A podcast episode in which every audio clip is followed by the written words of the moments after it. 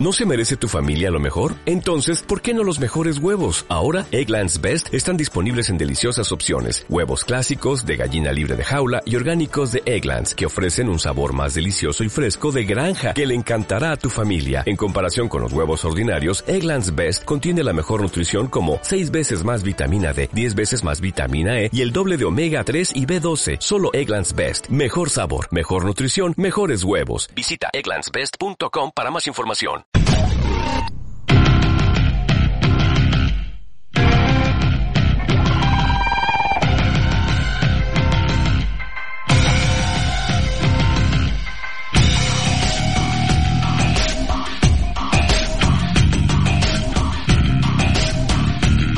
Hola, soy Jorge García. Gracias por estar junto a Algoritmo. Este es un nuevo episodio en donde vamos a estar hablando de varias particularidades que hacen el trabajo, la disciplina, em, con la publicidad, ya no manual, sino que nos prestamos a entender o a tratar de comprender cómo puede funcionar Machine Learning o cómo puede funcionar la inteligencia artificial a la hora de que una empresa, un producto, una marca eh, intente em, llegar a la audiencia en el momento indicado, a la persona indicada. Tenemos la posibilidad para abordar este tema mm, de hablar en algoritmo con Martín Bonamico, que él es CTO en Jump. Y vamos a hablar exactamente de qué significa Jump. Martín, gracias por estar con algoritmo. ¿Cómo estás? Hola, buenas tardes, ¿cómo les va? Muy bien, muy bien. Bueno, primero me gustaría que, nos cuentes eh, cuál es tu background y contanos cómo llegaste o cómo terminó dando forma Jump. Bueno, les, comento brevemente. Yo soy licenciado en Ciencias de la Computación por la Universidad Nacional de Córdoba. Hice mi, mi tesis de, grado en Córdoba sobre predicción de series temporales eh, financieras obviamente tratando de, encontrarle la vuelta a predecir cómo funciona la bolsa y, no me fue bien. En el sentido que no, no, no, lo pude usar para ganar plata pero sí aprendí un montón. Eh, y después me vine a Buenos Aires a trabajar y siempre estuve trabajando en empresas en general que tenían que ver con, con el procesamiento de grandes volúmenes de datos y, y utilizando técnicas al principio estadísticas y luego con, con, con el avance de las técnicas de Machine Learning y poco Machine Learning y, eso me llevó, digamos, para hacerlo un poco corto, a, terminar en esta posición de CTO, donde no solamente tengo a cargo el equipo de Data Science, sino toda tecnología en general en, en, ¿no? Bien, contanos entonces eh, acerca de, de Jump. Eh, lo que, a lo que se dedica es, como un poco vos lo, lo explicabas al comienzo, es eh, la compra programática publicitaria. Cuando digo programática significa que es un proceso de compra automático y donde no intervienen personas ni agencias en el, en el medio y es, todo hecho por y gestionado por computadoras, ¿no? Entonces ese es nuestro objetivo, es nosotros tenemos clientes que tratan de mostrar pauta publicitaria en determinados sitios eh, y, nosotros tratamos de conseguirles esos eh, slots publicitarios a nuestros clientes. Para hacerlo bastante simple que se entienda, cuando ustedes, por ejemplo, están navegando en una web y hacen clic en una nota, eh, imaginándose leyendo un diario, todos los slots publicitarios asociados a una nota en particular se tienen que llenar en real time, ¿no? Eh, y lo que es interesante es que eh, uno cuando ve, por ejemplo, que hace clic en algo y le aparece una nota de una, una publicidad de determinado artículo, uno piensa que eh, eh, eso ya está predefinido de antemano y en realidad se produce una subasta en tiempo real que determina qué publicidad mostrar en cada instante, ¿no? Y ese proceso es, es global, es mundial y se tiene que resolver en milisegundos, en un tiempo muy, muy, muy corto. Muy corto, muy corto. Esa, la matemática. E, eh, estamos atravesando, somos testigos, eh, algunos directos, como, como tu caso, tantos otros, y algunos por ahí mm, somos em, eh, espectadores de lo que va ocurriendo, pero estamos frente a un momento em, de la transformación digital que no está muy claro hasta dónde va a llegar si sabemos que está ocurriendo. a la fecha que sabíamos que las grandes empresas o las empresas que por ahí tienen productos masivos buscaban audiencias masivas los canales de televisión, midiendo un poco la, las audiencias y las, las medidoras, eh, incluso las, em, las, las radios o, bien ya habían ingresado las em, algunas medidoras para con panel incluso para certificar las em, el ingreso o cuál es la, cantidad de hoy se conoce como usuarios únicos en, en páginas de internet no estamos hablando de medios nacionales o locales o marcas eh, pero esto es como un paso más digamos todo esto ha superado exacto Exacto, exacto. Y, lo más importante para mí, para, para destacar como, como diferencia de, del uso de la inteligencia artificial en general y de, técnicas estadísticas y machine learning en particular, es que uno puede eh, segmentar el aviso a un público específico ya a nivel usuario, ¿no? Que esa es la gran diferencia con la televisión y la radio, donde, bueno, uno a priori eh, eh, eh, muestra cierta publicidad, pero no sabe, digamos, cuál va a ser la exposición, ni tampoco tiene una certeza clara del background de las personas que están viendo esa publicidad del otro lado, ¿no? Lo mismo con, con, la radio y otros medios, o con los medios gráficos. En este caso, y la, y la diferencia con, con Internet es que uno a priori puede medir el impacto de esa publicidad, y no solo medir, sino que puede de antemano targetear a las personas eh, en base a sus intereses, en base a su comportamiento en la red y demás. Ese es el gran, digamos, de, diferencial. Esto desde ya trae eh, algunos desafíos de respetar la privacidad de las personas y demás, ¿no? Hay, hay ciertas reglas de, de, si se quiere, éticas que se tienen que cumplir para hacer este trabajo eh, pero pero el potencial es infinito, ¿no? claro, vos te parás, eh, estás intermediando, un cliente te pide, yo no sé si utilizan las mismas categorías, AB, ABC, C2, C1. Sí, sí, son bastante eh, parecidas. En, esas categorías. Y mm, ahora, ¿cómo te haces o cómo tiene que ser muy buena la base de datos de aquellos usuarios de Internet?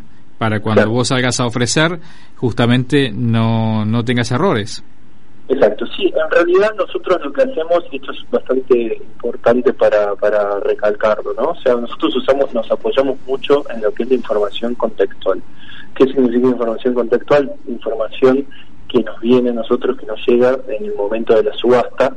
Por ejemplo, la información sería, hay una persona que hizo, eh, abrió la aplicación de, no sé, pongamos un diario del extranjero, tiene cierta dirección IP, tiene cierto teléfono celular, cierta versión de sistema operativo, y muchas variables de contexto, visitó tal sitio y demás, entonces a esa persona en ese contexto tengo que mostrarle una visión particular, ¿no? Y yo en ese caso, digamos, como vuelvo a repetir, tengo mucha información del contexto, de la hora, el celular y demás, pero no tengo información de quién es esa, esa persona, y está bien, digamos, y, creo que tiene sentido que, que que así sea y yo no tengo información almacenada sobre quién es esa persona. Después hay otra información que es información de comportamiento, que es información que nos comparten nuestros clientes, pero que es justamente sobre sus propios usuarios. Por eso, por eso, por eso podemos hacer uso de, de la información donde ahí sí tenemos información sobre, por ejemplo, qué es lo que hacen los usuarios de determinados clientes nuestros dentro de su aplicación. Pero, eh, insisto, el tema de la, de la seguridad eh, es, un, es un tema muy importante y crítico para, para, para nosotros. Y para que te des una idea, cuando estamos hablando de esta información contextual o esta información de comportamiento, estamos hablando de un orden de los cientos o hasta los miles de variables que uno toma o puntos que uno toma para poder optimizar. O sea, estamos hablando del sistema de que después esas variables se comparten, estamos hablando de millones de posibles combinaciones, o sea, son sistemas masivos. Eh, eh Martín, eh, contanos algo, ¿cuáles son tus herramientas de trabajo? Eh, mis herramientas, eh, montón, Son uno, varios monitores que estás mirando qué cosas o, digamos, qué, qué es lo que vas trabajando en ese momento? varias, varias cosas. Te podría decir que desde el punto de vista de la infraestructura, eh, nosotros lo que miramos es la cantidad de tráfico eh, que tenemos por, por, por día y hasta ese por día se puede desglosar en, en minutos, en horas y hasta en segundos. Para que se den una, una, una idea, nosotros procesamos hoy en día alrededor de 500 y 600 mil subastas por segundo, o sea, es un volumen de datos gigante. Entonces, es obviamente tener ineficiencias en, esos volúmenes de datos nos hace perder muchísimo dinero en infraestructura, o sea que esos números se ven mucho, se ven mucho números de eficiencia de eh, procesos que calculamos por instancias, eh, números más duros, ¿no? Más, más informáticos de, infraestructura duros. Y después se también, que te diría que son los números que más veo, son números de negocios duros, de spend, de revenue, de, distintas regiones en el mundo, cómo estamos performando minuto a minuto y demás. Es como un panel, un panel global donde vamos monitoreando tus ingresos, tus egresos. Pero no estás, eh, digamos, uno de tus feeds, no, no sé, en tiempo real, no sé si es Google Analytics, eh, Chartbit, eh, Comscore, ¿cuáles son tus paneles que te permite ver justamente por dónde está la audiencia en ese momento? En general, sí, sí, usamos obviamente todos esos paneles, pero, pero te diría que tenemos un volumen de datos propio muy grande y en general lo que hacemos es seguir nuestra propia información de qué es lo que estamos viviendo en tiempo real. O sea, todos esos sistemas como, como Comscore y demás los tenemos replicados internamente y te diría que seguimos más los nuestros que, los de afuera. ¿Y, ¿Y cómo lo, digamos, esa propia base la vas alimentando? Digo, tiene vida propia y la vas mejorando, la vas curando. Exactamente, exactamente. Nosotros lo que tenemos, tenemos una estructura donde tenemos un montón de pipelines de entrada de datos muy grandes, muy grandes, bueno, justamente por el, por el volumen de datos que, mencionábamos. Me meto dos segundos un poco técnico, usamos eh, Amazon Web Services y usamos varios de los servicios que provee Amazon para poder escalar fácilmente el volumen de datos.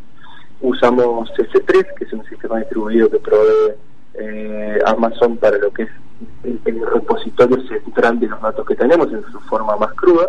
Y luego un montón de bases de datos distintas que depende del caso de uso en la base de datos que utilizamos para hacer todo lo que son consultas, desde analytics, desde reporting, hasta eh, el fin de los sistemas de machine learning en tiempo real. Obviamente, repitiendo un poco lo que te decía antes, en base al caso de uso va a ser distinta la vista y la base de datos que vamos a terminar usando, ¿no?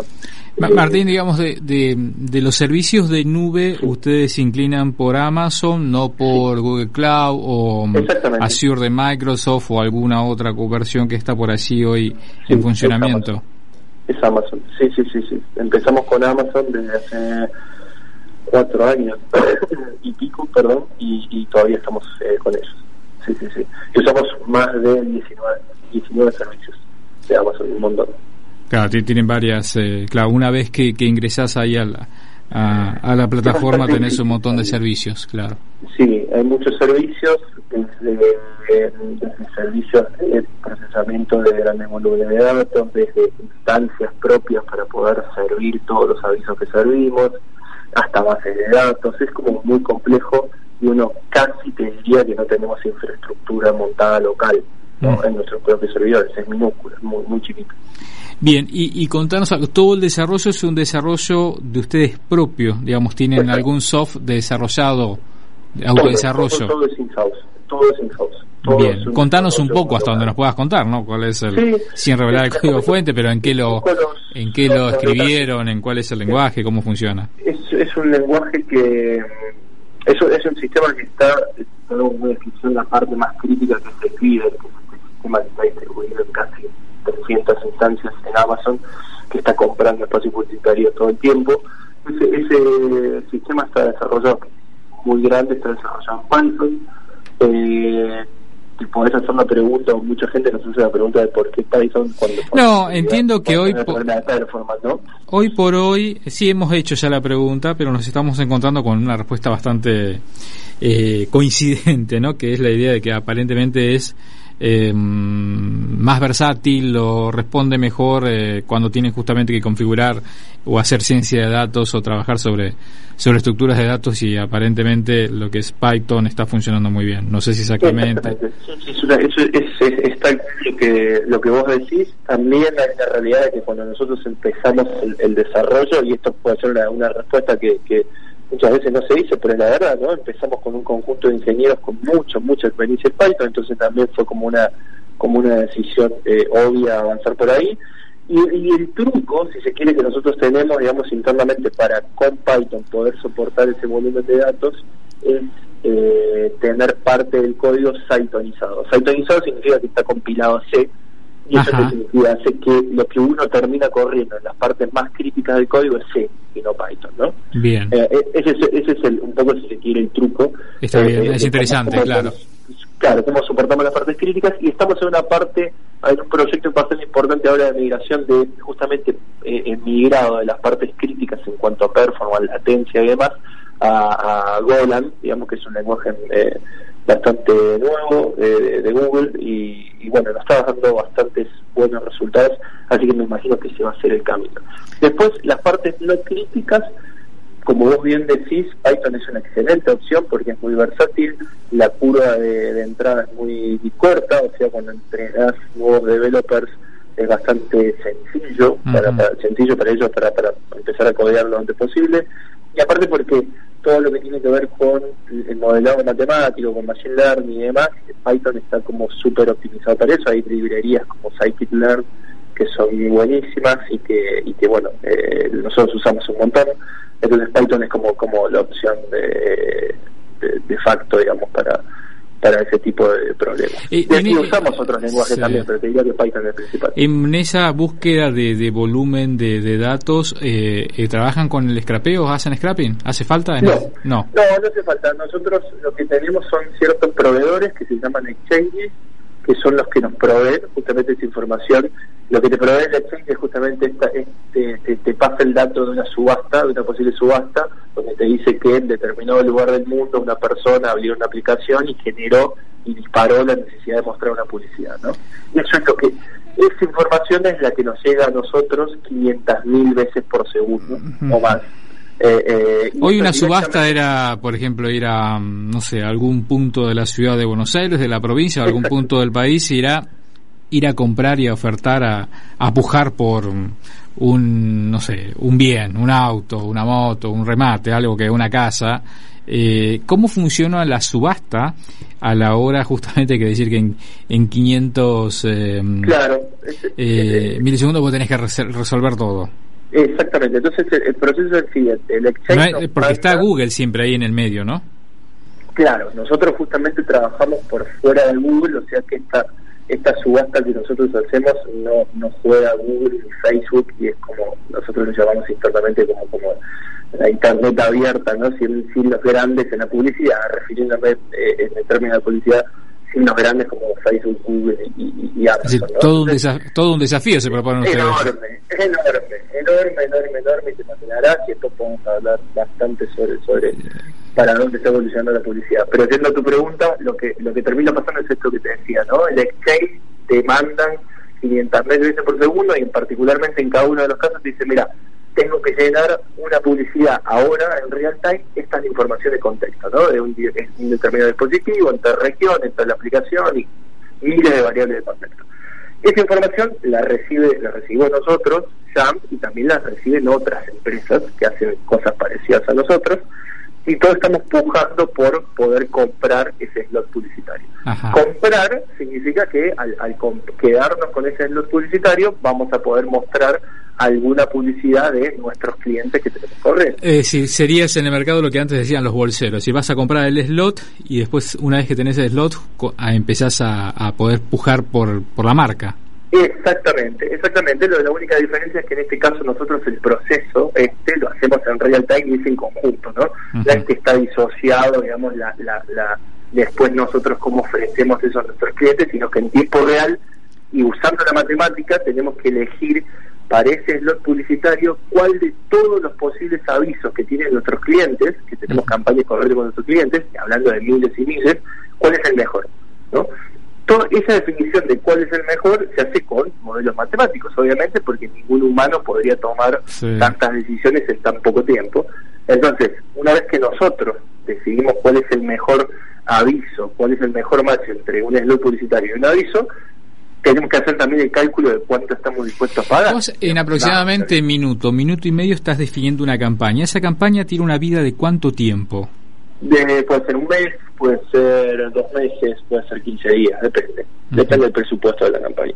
Bien. Depende del presupuesto de la campaña.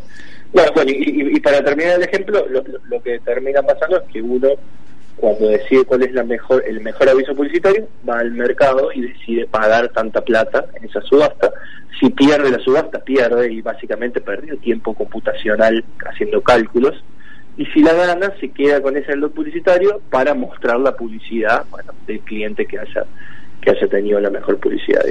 ¿Y, cómo se está hoy eh, certificando esa publicidad? El viejo modelo era el famoso CTR, el CPM, ¿funciona de la misma manera o es de la misma manera, no, de la misma manera. Sí, sí, de, la misma manera. Sí, sí, sí, tenés tasas de conversión de CTR, después de conversión a instalaciones, de conversión a eventos, pero eso es bastante parecido al mundo de la publicidad. Nosotros ya nos dedicamos a esa parte exclusivamente en, en mobile pero es el mismo mundo, digamos, de lo que es desktop con, con CPM, CPC, CPA y demás.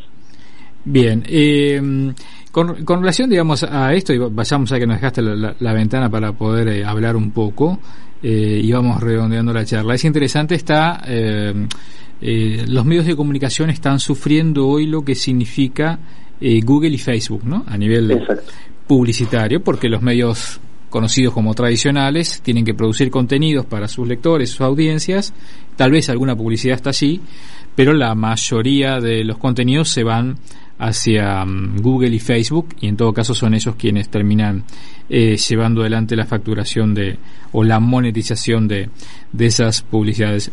¿Cómo se presentan ustedes ante los medios de comunicación o ante las marcas? ¿También son como un tercer jugador, vendría a ser? Sí, claro, exactamente. De hecho, nuestra nuestra visión de, de, negocio, pensando en la compañía a, cinco años o más, es justamente ser ese tercer jugador eh, eh, de facto en el mercado. Si vos pensás, nuestros clientes eh, son los, los gerentes de marketing o los CMOs de, de, grandes empresas que tienen que gastar su pauta publicitaria online y donde hoy día tienen dos opciones básicas que son Facebook y Google y después tienen un long tail donde nosotros estamos en ese long tail y nosotros donde apostamos como compañía eh, argentina es esa, ser esa tercera opción.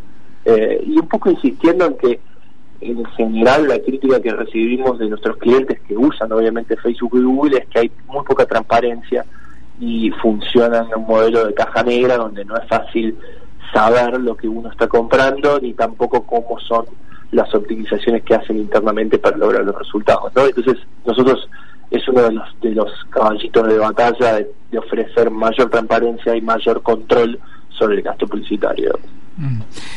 eh, interesante, bueno, la publicidad programática ha llegado ya a, la disciplina de inteligencia artificial y, y, suena muy muy atractivo todo lo que están llevando adelante. Eh, Marlene, muchísimas gracias por haber eh, compartido tu, tu, experiencia, tus conocimientos y, y, esta parte de la industria en este momento con algoritmo. ¿eh? Muy gentil, gracias. Gracias a ustedes, hasta luego. Bien, estábamos hablando con Martín Bonamico, CTO en, en Jamp. Bueno, es una plataforma que se dedica publicidad programática que ya es bastante novedoso que en los últimos años, pero ahora con la aplicación de inteligencia artificial y cómo tomar una decisión en milisegundos, una publicidad con dirigida a la persona eh, correcta, ¿no? Todo un trabajo eh, interesante que acabamos de descubrir.